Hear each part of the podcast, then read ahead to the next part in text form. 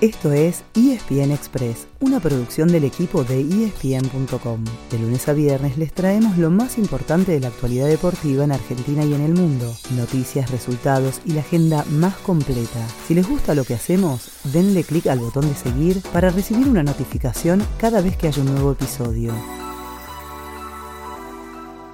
Ahora sí podemos decir que los festejos terminaron, al menos los oficiales, porque la alegría por la tercera Copa del Mundo va a durar mucho tiempo. Ayer los jugadores de la selección argentina llegaron al país casi a las 3 de la mañana y el viaje del aeropuerto al predio de la AFA fue un anticipo de lo que se venía, porque incluso de madrugada, por la cantidad de hinchas que se habían acercado a recibirlos, les tomó más de una hora hacer un viaje que normalmente es de solamente unos minutos. Y si pensaron que el domingo, después de ganarle la final a Francia, había mucha gente festejando en la calle, lo de ayer fue sencillamente impresionante. Más de 4 millones de personas salieron a saludar a los jugadores de la escaloneta, que pasado el mediodía se subieron al micro descapotable para hacer un recorrido que los debería haber llevado hasta el centro de la ciudad, al obelisco. Pero con Buenos Aires y el conurbano totalmente desbordados, hubo cambio de planes. El micro recién había cruzado General Paz y los jugadores terminaron subidos a helicópteros desde los que pudieron ver a la multitud antes de volver a Ezeiza. Ahí también se modificó la agenda, que tenía contemplada una cena con los familiares. Pero con el agotamiento tras la final, el viaje de regreso y la caravana a los rayos del sol, se decidió liberar a los futbolistas, que a eso de las 6 de la tarde comenzaron a abandonar el predio.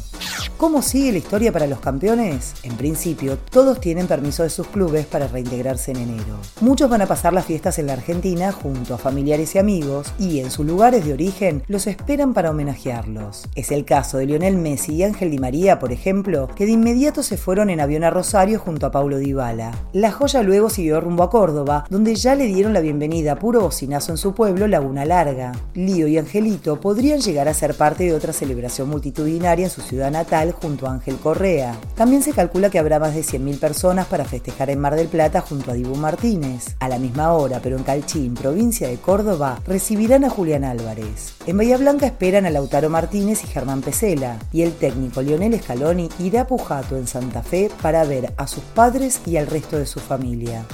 Ahora sí, empezamos a dejar el mundial atrás para volver a la normalidad. Esta vez será más difícil que nunca, después de la montaña rusa de emociones que fue el último mes, pero vamos a poner nuestro granito de arena para que se vayan acostumbrando. Esta semana, por ejemplo, hay Copa del Rey en España y Copa de la Liga en Inglaterra. Hoy, por esta última, pueden ver al Manchester United frente al Burnley a las 5 de la tarde. Mañana, a la misma hora y por el mismo torneo, hay choque de gigantes entre Manchester City y Liverpool. Y a la noche, el nuevo River, el de Martín de Michelis debuta en un amistoso frente a Unión La Calera de Chile. Los tres partidos están disponibles en Star Plus. Mañana les contamos un poco más y de paso les vamos armando una agenda deportiva para que siempre tengan algo para ver entre brindis y brindis, porque el deporte, como la alegría por esta copa, nunca termina.